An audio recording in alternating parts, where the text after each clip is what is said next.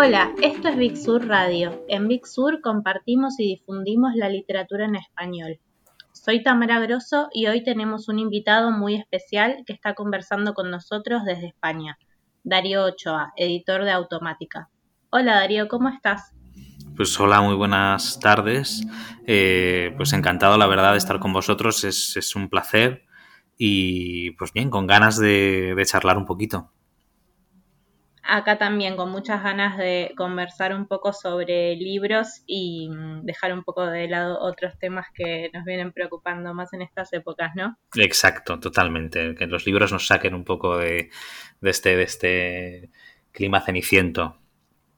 Sí, tal cual, que sean un espacio en el cual refugiarse al menos por algunas horas. Eh, bueno, tenemos algunas preguntas que queremos compartir con los lectores de Big Sur. La primera es, ¿Por qué el nombre de la editorial es Automática? ¿Cómo surgió? Pues es una historia extraña. O Automática empieza siendo un nombre provisional que termina cristalizando en un nombre definitivo. Y en realidad es así porque o sea, es un nombre que teníamos eh, para el proyecto que estábamos armando, para el proyecto editorial durante el periodo en el que lo estábamos concibiendo y progresivamente se fue transformando como en una especie de bandera porque, o sea, en realidad nosotros siempre con o sea, ideamos este proyecto como, como una editorial que se fuese a mover por sí misma, eh, al margen completamente de posibles tendencias de mercado, modas o fenómenos del mercado cultural. Entonces, en ese sentido, automática solamente responde a nuestros intereses por, la buena literatura, en realidad es más una pasión que un interés y, queremos mantenernos fieles a, eso, no mirar hacia ningún otro lado. Entonces, eh, de alguna forma el nombre hace las veces de, recordatorio para nosotros mismos, es decir, para no desviarnos de esa, de esa ruta. Buenísimo, súper interesante. Eh, bueno, y supongo que tiene que ver un poco con eso, que en el catálogo de automática predominan las literaturas del este, por ejemplo, China, Rusia, India. ¿Cómo hacen este recorte del catálogo? Pues sí, efectivamente esta es un poco la, eh, la, tónica, o sea, que responde un poco al espíritu de automática. Eh, es verdad que en el catálogo hay un, o sea, está particularmente especializado en, narrativa extranjera, o sea, casi totalmente, diría que un 90% son, son textos no escritos en, español, y, pero eso en realidad es un poco reflejo de dos cosas. Por un lado, nuestros, nuestras querencias o intereses como lectores, que muchas veces son son anárquicos y nos han llevado por caminos muy distintos a unos y otros de los que formamos parte de, Automática. Y por otro, eh, a, la convicción realmente firme de que la literatura es una forma legítima de conocimiento de, la historia, de las culturas que nos son ajenas y de nosotros mismos en cuanto a seres humanos. Entonces, en ese sentido, todos los títulos que aparecen en el catálogo de Automática aspiran a proporcionarnos herramientas más o menos útiles para comprender el mundo y para entender nuestro papel en él. Entonces, en ese sentido, el acceso a otras culturas pues es, eh, muy importante. Entonces, eh, creemos que, o pretendemos ser una puerta para, para conocernos a nosotros mismos a través de, desde los ojos del otro, ¿no? por decirlo así. Buenísimo. ¿Y cómo toman la decisión de publicar un nuevo autor o un nuevo libro? ¿Cómo, cómo es esta incorporación en el catálogo? Pues con franqueza total, o sea, más allá de cualquier valor comercial, eh, lo único que nos interesa de un autor o su obra es su capacidad de conmovernos, ¿no? de replantear nuestra posición en el mundo, de arrojar una luz distinta sobre ella y obviamente pues también su calidad literaria. Entonces, en, en ese sentido, nosotros hacemos eh, búsquedas muy particulares, muy individuales. Cada uno de nosotros eh, mm, tiene su propio itinerario lector y vamos planteando en reuniones sucesivas pues, qué es, cuáles son los últimos descubrimientos que, estamos haciendo y si verdaderamente eh, debemos incluirlos en catálogo. Entonces, si, nos convencen a todos, si nos gustan y consideramos que aportan algo distintivo, pues intentamos adquirir derechos y traducirlos y si no, pues se descartan. O sea, es decir, no hay un principio rector, en realidad hay más unos intereses particulares que van pues tomando forma en el catálogo de automática y que tienen mucho que ver con, nuestros sentimientos y, y, con pues bueno con nuestras ganas de, aprender y de crecer un poco. Perfecto, súper interesante. Bueno, entonces me decías que eh, predomina el interés por la literatura de esos autores y no por cómo van a ser recibidos en el, en el mercado. Sin embargo, ¿qué respuesta tuvieron de los lectores cuando publicaron quizás autores nuevos o incluso literaturas de países que no se suelen encontrar? Pues eh, la verdad es que a lo largo de los años ha sido una respuesta sorprendentemente buena y muchas veces muy, muy cercana y muy emocionante por parte de, de los lectores. Eh, ahora, si bien eso es cierto, también lo es que, es difícil y es costoso, sobre todo al principio, eh, consolidarse como sello eh, a través de literaturas que no tienen una tradición particularmente marcada en, nuestra lengua. Entonces, eso es una labor difícil y, trabajosa, pero que bueno, hemos intentado hacer de, la mejor manera posible, poniendo todo nuestro empeño y, trabajando de, la única manera que entendemos, que es pues, la mejor posible. ¿no? Pero, pero sí, sí, ha sido pues, un camino difícil, pero muy gratificante a la larga.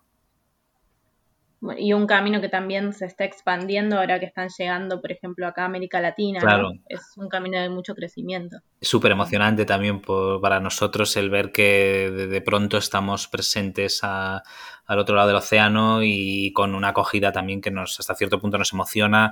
Entonces, está, pues, la verdad es que esta parte del viaje está siendo muy bonita. Buenísimo. Eh, dentro del catálogo, ¿qué, ¿cuáles son sus libros favoritos o quizás los libros que los llenan de orgullo, esos libros especiales y por qué? Pues, a ver, es súper difícil como pregunta, ¿eh? Sí. Porque en realidad cada libro es, eh, es único y a todos, eh, sinceramente, además lo digo desde un cariño súper especial, pero si tuviera que hablar de mm, algunos de ellos solamente, Tal vez citaría por su proyección y su dimensión como autor eh, el conjunto de las obras que hemos publicado del autor chino Yen Lianke, que mm, es pues, un gigante de la literatura china y yo diría que uno de los tres escritores vivos más importantes ahora mismo. Y un autor que en lengua inglesa ya mm, tiene una dimensión enorme y que en lengua española poco, a poco va, adquiriendo. Entonces, es, nosotros hemos publicado ya cinco cinco títulos suyos, este año saldrá un sexto y el siguiente un séptimo. Y bueno, es una labor que obviamente no hemos realizado en soledad, pero, pero que, nos, que a mí me, pues me da mucha alegría y es, por ejemplo, de él destacaría, por ejemplo, Los días, meses, años, que es un libro que acaba de, publicarse ahora en Argentina y, y, también El sueño del aldeadín, que es posiblemente a mi juicio, la obra que de una manera más íntima me ha, me ha tocado de este autor, la primera que publicamos en, en, castellano en automática y que yo, pues bueno, creo que recordaré prácticamente siempre. Luego, pues por mencionar también algún autor de otros, eh, de otros países, pues podría mencionar al ruso Yuri Buida, que es un autor que también nos ha visitado aquí en España y con el que tenemos una relación casi personal y es un escritor de culto con una narrativa y un verbo verdaderamente sorprendentes y exuberantes y capaz de crear un mundo propio totalmente singular, perfectamente reconocible. Y es para mí una de las voces más interesantes de la narrativa rusa eh, contemporánea. Entonces, de Yuri Buida hemos publicado dos títulos eh, hasta la fecha, que son El Trencero y El Hada Sangre Azul y este año publicamos eh, su obra más extensa que se titula La novia prusiana y que pues, rondará las mil páginas. Está siendo una epopeya pero bueno, ya estamos cerca de ver la luz. Entonces, pues bueno, Yuri Ueda sería otro de esos autores que, sí que creo que merece la pena destacar. Y ya por decir un tercero, creo que me quedaría con la neozelandesa Kerry Hulme, que, del que publicamos eh, El mar alrededor, que es la novela, la única novela que ha escrito, que tardó 10 años en escribir y que, casi desahució tras la negativa de yo creo que 10 o 12 editoriales neozelandesas hasta que finalmente fue publicada por un pequeño colectivo feminista que se llamaba Espiral y nada más ser publicada se convirtió en un enorme éxito, ganó el Man Booker Prize, fue la primera novela neozelandesa en ganarlo y vendió más de un millón de ejemplares. Una novela compleja, difícil, hermosa y que bueno, también publicamos hace poco. Así que pues nada, diría esos tres, por decir algo.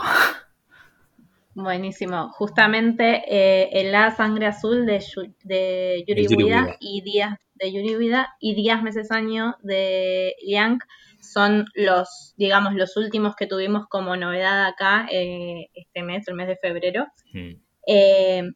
y Días, Meses, Años con una edición local después de la, buena recepción que tuvieron los primeros ejemplares que llegaron el año pasado. Así que eh, esperamos que ya se estén encontrando con bastantes lectores. Em, ¿Querés decirnos algo más sobre estos dos libros en particular, Días, Meses, Años y Helada Sangre Azul? Sí, me encantaría. Pues eh, Días, Meses, Años es eh, una novela muy cortita con la que Jian Lianke gana el Lusun, que es uno de los premios más prestigiosos de la narrativa china y mm, en la que tal vez eh, pues se revela como el gran escritor que, es. Es una novela muy breve, mm, reducida a la mínima expresión de lo que puede ser una novela. Prácticamente dos personajes ante la inmensidad de la naturaleza y, bueno, es una novela de, superación con varios niveles de lectura, bellísima, porque Jan Lianke tiene la peculiaridad de, anclar su, su, estilo en la narrativa clásica china, en, la poesía y consigue trasladar eso a, pues bueno, a una, nueva forma de escribir, ¿no? Y súper recomendable, yo creo que, que bellísima. Y en el caso de Helada Sangre Azul, sí que me gustaría dar dos notas curiosas. Em, el personaje central de Helada Sangre Azul es una novela que gira en torno a un único personaje, eh, que es Sidaz Moiro, y, a la historia de un, pueblo, que, es Chudov. Entonces, Buida, eso es algo muy propio de Buida. Buida crea mundos en sus libros y, va girando en torno a ellos. Entonces, es la, el Hada Sangre Azul es un poco la novela del desarrollo de, esa localidad y del desarrollo de ese personaje. Pero me gustaría contar que ese personaje, el personaje de Idez Moiro, está basado en un personaje real aunque Buida le cambia, le cambia el nombre por otro, pero está basado en la vida de, la actriz Valentina Karavaeva, que eh, fue una actriz soviética que protagonizó una película, bueno, una película mediocre que se, llama, se titulaba Mashenka. Fue una película que se estrena durante la guerra y eh, allí ella pues eh, era la protagonista y, sencillamente encarnaba el papel de una pues, joven muchacha soviética que se enamora y, vive una historia de amor pues muy normal, ¿no? Pero en realidad, eh, pues que en las circunstancias en las que se estrena la película, pues fue un enorme éxito porque, pues bueno, no eran unas circunstancias normales, ¿no? Estábamos en plena guerra y se ganó el amor de la soldadesca, por decirlo de alguna manera, y pasó a ser pues como la gran esperanza del cine soviético, se pensaba que esa película iba a catapultar al éxito, ¿no? Pero tuvo un accidente de tráfico que la desfiguró, le partió la cara en dos literalmente tenía una cicatriz que le recorría el rostro de, de arriba abajo. Y pues bueno, quedó desahuciada para, para el cine, vivió una vida pues gris y, oculta, ¿no? A, ojos del público. Entonces eh, murió anciana a los ochenta y tantos años en un pueblo relativamente, bueno, no, no, cercano, ni siquiera cercano a Moscú, pero en un, pueblecito. Y una vez muerta, descubrieron en, eh, que en su casa tenía una habitación completamente pintada de negro y en la que acumulaba bobinas de, de película. Entonces, al visionarlas, descubrieron que llevaba pues 30 años grabándose a sí misma, representando los grandes papeles del teatro universal, con unas eh, representaciones verdaderamente desgarradoras y bellísimas. Entonces eh, se pudo recuperar parte de ese metraje, se, hizo un documental y Buida pues, eh, la, enseguida la adoptó como el personaje central de esta Helada Sangre Azul, que es una novela maravillosa, muy propia de Buida, en el sentido de que es eh, capaz de alcanzar las cotas más bellas y otras veces las más dolorosas. Y pues nada, eso es lo que quería contar de, ambas, de ambas novelas. Buenísimo, muchísimas gracias. Qué, qué, interesante, qué impactante esta última historia que acabas de contar. Eh, bueno, Darío, fue un placer escucharte. Muchísimas gracias por tu tiempo. Eh, y esperamos que Automática tenga un gran año dentro de lo posible en este contexto en el que estamos todos y mm, esperamos eh, volvernos a encontrar bastante pronto. Pues muchísimas, gracias, a vosotros. Un auténtico placer y aquí tendréis las puertas abiertas cuando queráis para, para llamarme y que charlemos de lo que sea. Muchas gracias otra vez. Buenísimo. Gracias. Bueno, y a los oyentes de Big Radio les decimos como siempre, nos escuchamos pronto.